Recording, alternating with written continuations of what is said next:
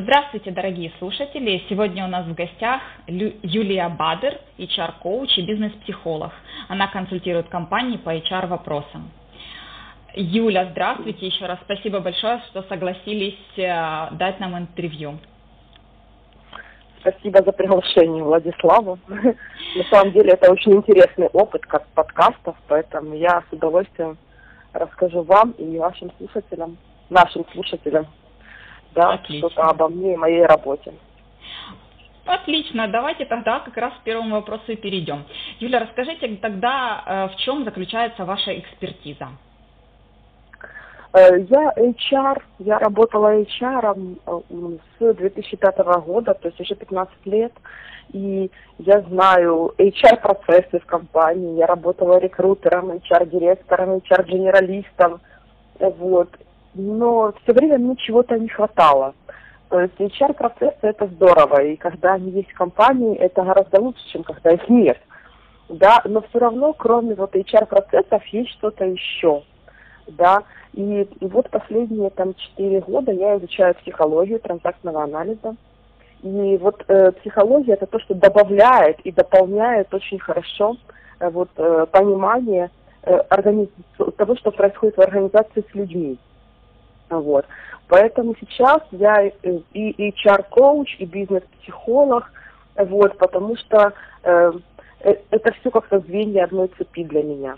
У меня есть, я консультирую компанию, у меня есть мои продукты какие-то уникальные, да, вот, э, и вот правда я могу прийти в компанию и сделать так, чтобы люди и компания видели друг друга по-другому, и чтобы у них складывались другие взаимоотношения и другие форматы сотрудничества, чем те, которые есть сейчас. Вот. То есть это и HR-процессы, и психология, и какие-то, может быть, даже еще организационные изменения. Юля, э, честно говоря, возможно, некоторым немножко будет непонятен, э, непонятна ваша терминология, потому что все-таки не все же специалисты у нас психологи слушают. Да.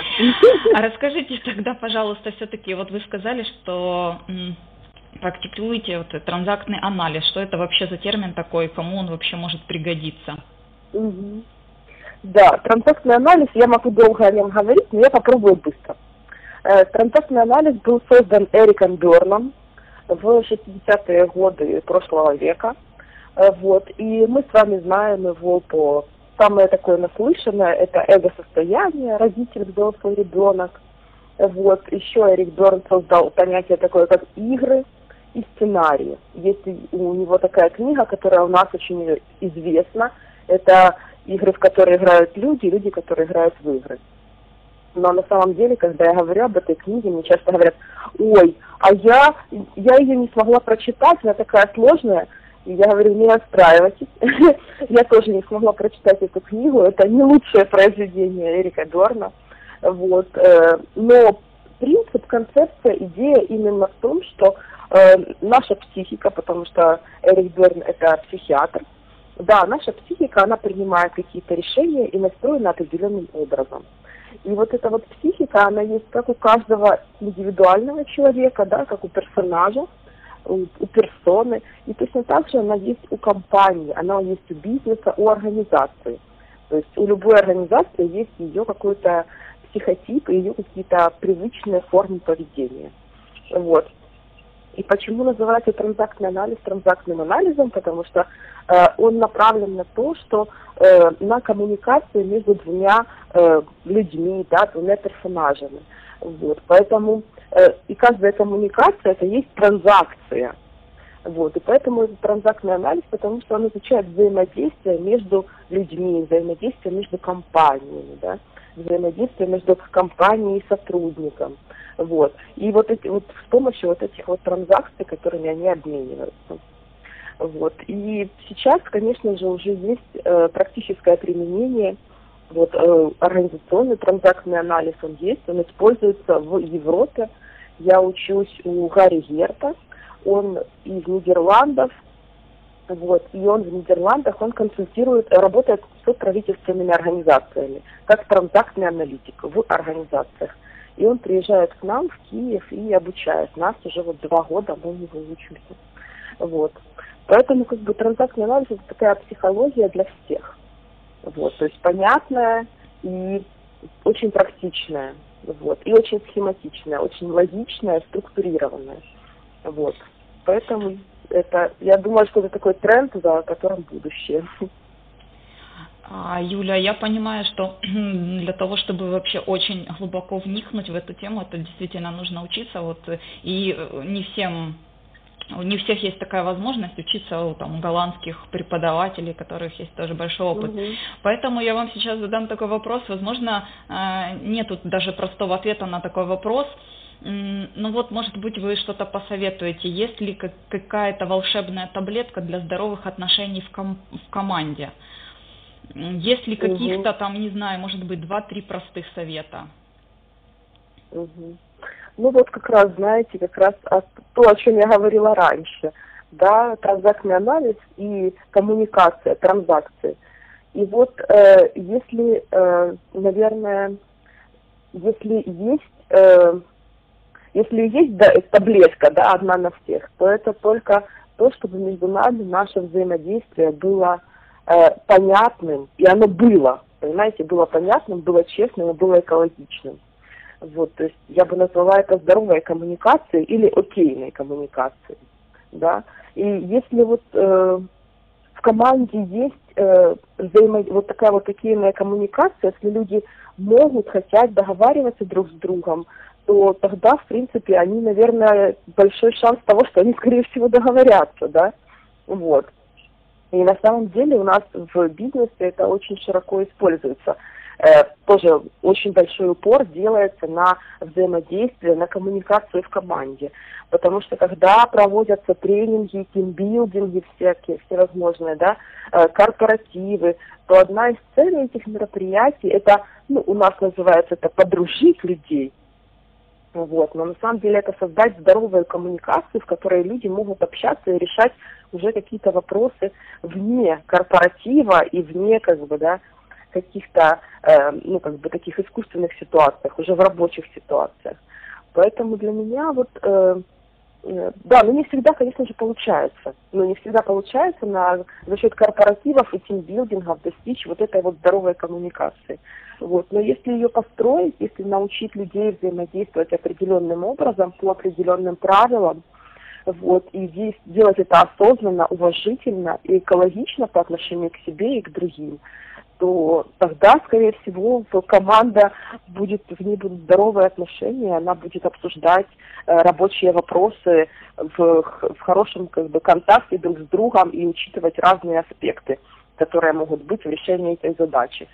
Вот. И тогда, скорее всего, она будет более эффективна, конечно, чем команда, в которой все ходят друг другу там сплетничают, ябедничают, ну и как-то так. Такая команда, конечно, это горе менеджера называется. Но людей можно научить, люди могут меняться, нужно просто правильно это делать. Поэтому мой ответ это экологичная, здоровая коммуникация в команде, это и есть таблетка. Спасибо большое. Ну, честно говоря, я думала, что не все так устроено. Вот, но Да, я, к сожалению, не эксперт в этой теме, поэтому очень интересно с вами как раз общаться. Поэтому, э, если вы там назвали условно э, ну, универсальную, да, такую формулу, я сейчас, э, наверное, задам два очень интересных вопроса, которые, думаю, на данный момент в Украине волнуют там э, многие бизнесы. Первый вопрос это заключается в том, что э, на данный момент э, многие компании вынуждены э, ну, сокращать свои, свой штат и увольнять людей. Э, как вы считаете, вот расскажите свое мнение на тему увольнений. Как быстро руководитель должен принимать решение о том, что пора э, расставаться с сотрудником? Э, как он должен это вообще говорить сотруднику? Либо, ну вот, как это как это все должно происходить, чтобы это было правильно и, как вы говорите, экологично. Угу. Да, увольнение это э, у меня страница в Инстаграме, так вот пост про увольнение он собрал, по-моему, самое большое количество сохранений. И я общалась еще с коллегой, тоже у нее тоже страница в Инстаграме, у нее пост о э, штрафах, штрафах набрал самое большое количество сохранений. Это сложные темы, о которых, знаете, как-то не очень принято говорить сейчас. Вот, э, но да, есть хорошие новости, кстати, да, действительно, волна сокращения она была, но сейчас опять волна найма уже следует, ну, в IT-отрасли так точно, я читала до, и они как бы зарегистрировали, что у них самое большое количество вакансий открытых сейчас. Поэтому это хорошие новости, да, о том, что ситуация на рынке вроде как поворачивается в лучшую сторону. Но все равно людей увольняли, увольняют и будут увольнять. Это нормальный процесс, конечно же. Вот. И вот по поводу увольнений, тут как понять, увольнять сотрудника или нет. Э, зависит от э, сложности э, того кейса, с которым вы встретились. То есть, если, например, сотрудник украл что-то, да, или какую-то коммерческую информацию продал э, конкурентам, да, или э, там что-то, ну, прямо там нахамил как-то клиентам, может быть, да, то есть, ну, какие-то действия, знаете, граничащие с законом. Вот, то есть, потому что, ну, этого ж нельзя делать по закону, а не потому, что кто-то хочет или кто-то не хочет, да. То есть есть законодательство Украины, и там есть, как бы, да, всякое там а, нарушение. И, конечно же, если мы встречаемся с такими с таким уровнем э, нарушений на работе, да, с таким форматом выполнения своих трудовых обязанностей, то понятное дело, что это законодательно невозможно, да, это неправильно, и зачем, собственно говоря, держать на работе такого сотрудника. Вот, здесь закон на вашей стороне, и не всегда, конечно же, не все трудовые отношения в Украине, они оформлены законодательно. Это я понимаю, я в курсе реальности, но все равно законы есть, и воровать у нас нельзя в стране. Вот. Поэтому, если как бы ваш сотрудник нарушает общепринятые законы, то, конечно же, с ним нужно прощаться максимально быстро. Вот. И иногда даже бывает проще с ним попрощаться очень быстро и где-то как-то даже не хочется говорить это грубое слово, откупиться, но на самом деле ущерб от... Э, он может, оставаясь в компании, он может нанести еще больший ущерб, вот, чем, например, там, выплатить ему какую-то зарплату или компенсацию за отпуск, которая, ну, по-честному ему не положено. Вот. Mm-hmm. Поэтому здесь все просто и понятно. Если сотрудник нарушает закон, то он должен уходить.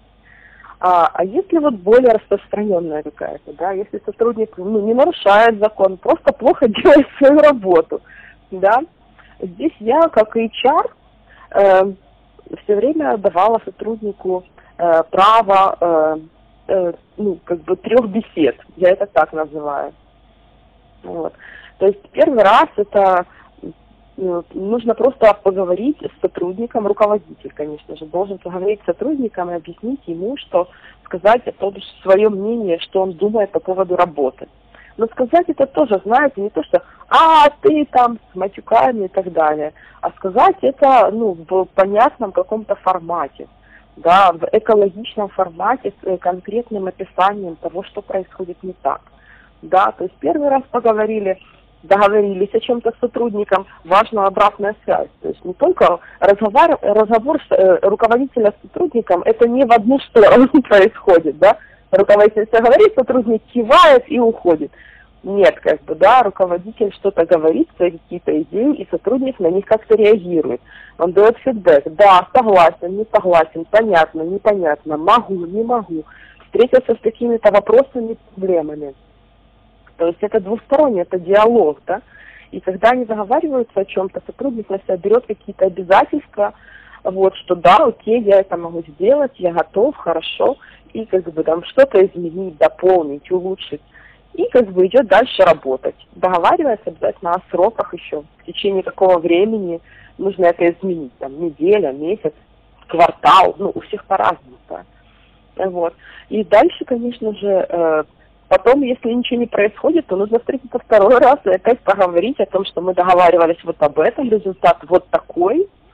Мы можем поговорить еще о чем-то, может быть, ты с чем-то встретился, да, какие-то сложности возникли, непредвиденные, давай это обсудим, но как бы ты же понимаешь, что если ты будешь работать и дальше в таком контексте, то нет смысла нам с тобой сотрудничать, и в следующий раз ну, мы будем говорить с тобой об увольнении. И таким образом, да, они тоже о чем-то договариваются, когда приходит третий срок, вот, то э, как бы тогда уже все понятно, они встречаются и или руководитель говорит, ну все, круто, молодец, я очень доволен, что нужно, чтобы ты делал так и дальше, потому что этот результат гораздо лучше, чем предыдущий. Да? Или он говорит, ну, как бы мы говорили об этом в прошлый раз, и результат все еще плохой, поэтому давай будем обсуждать с тобой вопрос увольнения, как это будет происходить. Вот. Ну, только так. То есть, если сотрудник ничего не делает там, ну, условно, криминального, да. Но здесь важно говорить, это правда, э, с точки зрения бизнеса, э, задач, да, то есть вот с точки зрения того, что происходит на работе. Здесь важно свои эмоции, ну, не очень включать, потому что если это происходит просто ор, да, какой ты там э, тупой, там, ну, мягко говоря, вот, то тогда это все не имеет смысла, и тогда это все будет просто игра, в которую вы играете. Злой полицейский и несчастная, несчастная жертва сотрудника. Вот. Поэтому вот мое правило по поводу увольнений это вот правило трех встреч, скажем так. И такое, это, кстати, такое правило, оно очень хорошо сказывается потом на HR-бренде. Вот, потому что когда с сотрудником уже два раза поговорили и на третий раз уволили, то вряд ли он пойдет писать в какие-то там ужасные отзывы там о компании. То есть, скорее всего, он уже готов э, к тому, что его будут увольнять, и начал искать работу. И здесь уже этот негатив, он очень сильно ну, минимали, минимизируется, я бы так сказала. Потому что сейчас про HR-бренд все думают, и это очень тоже беспокоит многих о том, как компания выглядит на рынке труда. Э, Юля, как смотрите, так? вы угу. сейчас рассказали ситуацию, вот как, да, вот руководитель должен общаться со сотрудником угу. по поводу увольнения и в том числе там должен рассказывать, да, ну фактически это а, будет какая-то критика по работе. А давайте рассмотрим угу. другую ситуацию с другой стороны, то есть сотрудник, как он должен реагировать Э, на критику своего начальника. А, пусть это будет обоснованная, либо бывает необоснованная субъективная критика. А, как, как человеку вести в такой ситуации? Как реагировать? Угу. Ну, смотрите, Влада, ну, вы не чар, поэтому да. да, на работе нет места критики, есть место фидбэку. То есть есть фидбэк от руководителя, есть фидбэк от клиентов, есть фидбэк от коллег по команде. Он может быть э, положительный, а может быть э, какой-то негативный, с какими-то замечаниями. И это, в принципе, нормально, потому что мы работаем на работе, и когда это фидбэк, э, то это касается моей работы. А когда это критика, то это касается персонально меня. Вот. Поэтому к критике я отношусь так негативно, вот, и считаю, что, ну, как бы, в принципе, надо минимизировать в жизни людей, которые критикуют меня, мою какую-то, так, меня как личность. Вот. Но фидбэк на работе, в принципе, это нормальная, хорошая практика. И здесь опять-таки я вернусь, понимаете, к экологичным коммуникациям.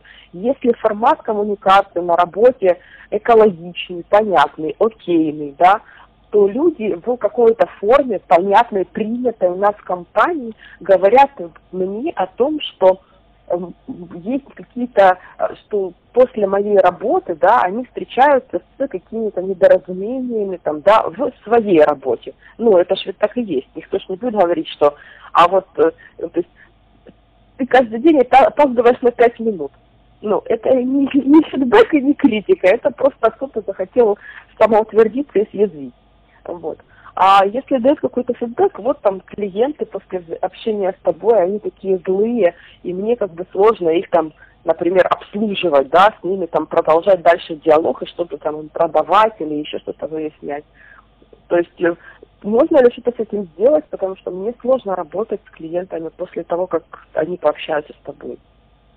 И здесь как бы окей, видимо, что-то происходит не так. Надо подумать, проанализировать, и это, в принципе, ну, как-то нормально и понятно и естественно.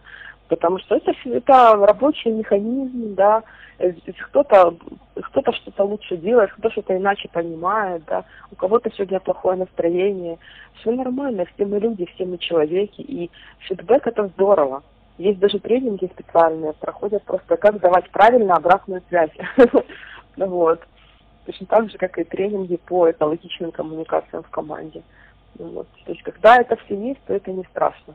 А когда, конечно же, на тебя там кричат, вот, когда там, э, и ты приходишь и думаешь, боже, сейчас на меня опять начнут орать, ну так тут же совсем другое дело. Здесь от тебя надо бежать, потому что ну, нервы, нервы быстро заканчиваются. Вот, и, и вы у себя один. Юля, как раз э, тоже э, интересную тему вы затронули по поводу нервов, да? Как вы считаете, вот, вот такие ситуации, они в целом а, влияют ли на выгорание на работе? Либо выгорание на работе бывает только из-за того, что там а, вы занимаетесь рутинной работой. А, и вообще, как научиться не выгорать на работе? Ну, к сожалению, у нас очень часто, правда, люди выгорают э, у руководителей. То есть, угу. правда, есть какой-то руководитель, и у него сотрудники просто горят, просто горят. Это, конечно, да, то есть там он или кричит, или завышенные требования mm-hmm. какие-то, или там занимается микроменеджментом или чайка-менеджментом, как это еще называется. И это, конечно, очень сложно с точки зрения э, психологической, потому что каждый день ты идешь на работу, и там тебя просто клюют. Вот, поэтому здесь, конечно, э, ну, здесь нужно просто менять руководителя. Может быть, даже не компанию, да, а руководителя именно. Вот, э, ну, потому что с этим руководителем сложно работать. Вот. Ну, а вообще, в принципе, вопрос выгорания э, это не только рутинная работа, как вы точно сказали, правда, и выгорают из-за рутинной работы, но выгорают еще из-за большого, например, объема работы. Да, и вот у человека он постоянно постоянно как бы э, делает, делает, делает и конца и края не видит. И это тоже очень плохо э, сказывается на психическом состоянии. Здесь мне в работе с выгоранием вообще очень нравится такой коучинговый инструмент, как колесо баланса. То есть это колесо, в котором есть там несколько сфер, каждый может для себя сам выбрать сколько, 4, 5, но, как правило, должно быть 6-8 сфер вашей жизни, в которой есть не только работа, есть еще ваши хобби, есть еще э, отдых, есть еще семья, есть еще, может быть, какое-то ваше саморазвитие или спорт, да, может быть, какое-то ваше там, изучение английского, то есть что-то, что для вас важно – вот. И когда вы смотрите на заполняете это колесо баланса там по 10, э, от 0 до 10 баллов, да, сколько это, э, сколько этому есть место в моей жизни на сейчас. Вот. И вы правда понимаете, что у работы 10 баллов, а у всего остального 0 или 2, да. И, конечно же, это ну, нездоровый баланс как бы, да, вашей жизни. Вот. И тогда нужно просто как-то смещать фокус с работы на еще какие-то другие задачи, которые для вас тоже на самом деле важны. Вот. И тогда лучше всего получается, конечно, какое-то там идеальное колесо, которое везде по 7, это нереально, то есть это какая-то идеалистичная картинка, да, но все равно где-то должно быть что-то еще, что будет вас поддерживать и вдохновлять. Вот. Поэтому смотреть, смотреть важно на то, сколько места работа занимает в жизни. Она точно не должна занимать 100% и даже 80%, я вам скажу по секрету. Работа должна занимать 50% жизни, а 50% должна занимать что-то еще. Вот. И соблюдать этот баланс и не давать себя, правда, э, вот втягивать в такие токсичные какие-то отношения с руководителем или с сотрудниками, или с клиентами, да, ну, если вы пришли не в ту сферу, а у вас там какие-то клиенты особенные, вот, э, то, конечно же, тут тоже это могут быть сложности с работой вот с этими клиентами. Поэтому экологичная обстановка, баланс, вот, э, рабочего времени и личного времени, вот, и как-то все-таки э, фокус на, э, на том, что есть, фокус на здесь и сейчас. Еще бывает, люди выгорают от того, что все время делают, вы это назвали рутинная работа, то есть это работа, которая, в которой нет результата. Это у меня любимые такие э, персонажи этой работы, это офис-менеджер, HR и сисадмин. И вот когда они приходят на работу и работают, то никто не понимает, чем они занимаются. Вроде как бы ничего, я ничего, ничего такого не делаю, понимаете? Вот. И когда вот кто-то уходит в отпуск, э, и вдруг что-то ломается или что-то идет не так, то тут все, о боже, о боже, и все, там рушится все на свете. Там офис-менеджер заказывал воду, она ушла в отпуск, вода закончилась, боже, наш офис умирает от жажды, да? HR там еще что-то. Вот, сисадмин. Так вот, э, эти люди, они, у них нет э, каких-то вот целей, которые они могут увидеть. Я достиг этой цели, я достиг этой цели. Они все время занимаются какими-то мел, мелкими задачами. И чем лучше офис-менеджер, HR и сисадмин, тем э, менее заметно, что они ушли в отпуск. Потому что все работает без них. И это тоже такие вещи, которые надо уметь себе присваивать как свои достижения. Иначе просто можно зашиться в этих э, мелочах, которые никто не ценит. Как-то так. Юля, спасибо большое. А, мы уже касались одной темы по поводу как раз, да, вот карантина, и э, вот вы сказали, что есть тенденция по найму, да, новых сотрудников. Угу. А могли бы сказать, как изменилась ваша работа во время карантина, какие изменения произошли, и, а, может, у вас есть какая-то, да, вот актуальная информация по поводу там состояния рынка а, в сфере вот именно HR, рекрутинга, возможно? Ну, я больше как бы на IT специализируюсь, поэтому у меня, вот я слежу за Доу, слежу за их обновлениями, за количеством вакансий, вот, и они, я почему так сказала, потому что э, как бы они опубликовали, что сейчас у них рекордное количество открытых вакансий. Вот. Соответственно, если они людей набирают, то значит HR и рекрутеры снова нужны. Ну, кстати, между прочим, вот интересный такой момент, что в этот раз, когда вот был этот кризис, потому что это был кризис, да, карантинный кризис, mm-hmm. вот корона-кризис его называют. Так вот, сейчас, вот в это время, э, в этом году не увольняли HR и маркетологов, потому что когда были предыдущие кризисы, вот когда доллар с 8 стал по 20, там 4, там что-то такое, во-первых, кого уволили, это HR и маркетологи. Вот. Но сейчас бизнес уже, уже прокачался. Уже не думают, а нет, хорошего HR, маркетолога не так-то просто найти, а иногда даже сложнее, да, чем разработчика. Вот. Поэтому сейчас э, как бы HR и маркетологов даже и не увольняли. Вообще такая удивительная тенденция, так нас стало, стали больше ценить. То есть наш бизнес стал больше нас ценить и поднимать ценность нашей работы. Вот. Э, поэтому, как бы, да. Ну, сейчас вроде все восстанавливается, вот, и это здорово на самом деле. Очень много было запросов в кризис от моих коллег, там всякие на консультации. Это о том, что делать, как удаленно работать с сотрудниками, как их удаленно адаптировать, как удаленно вообще строить это взаимодействие между командами. Вот, потому что раньше все было очень просто. Все приходили в офис, там они пили чай возле кофейного автомата, кофе там они пили и обсуждали, как дела. А теперь как бы да, так уже, знаете, выезжали на каком-то на личностном уровне взаимодействия, там на харизме на своей. А сейчас как бы да, когда все работают удаленно, то э, в принципе ну, сейчас уже, может быть, не удаленно, но когда все работали удаленно, то тут, конечно, уже на харизме никуда не выйдешь, на личностном общении. Здесь важно именно четко построенные HR-процессы. То есть важно, чтобы э, сотрудники делали, э, то, то есть именно взаимодействовали по тем процессам, которые уже есть. И HR, сотрудники, и HR, сотрудники между собой, да, чтобы были эти митинги, чтобы они были в определенном формате, чтобы были понятны их цели, время, да, и вот эти вот вещи, они сейчас приобрели совсем другой смысл. Вот. Как-то так. Но на самом деле уже многие компании не вышли из карантина, уже вышли на работу.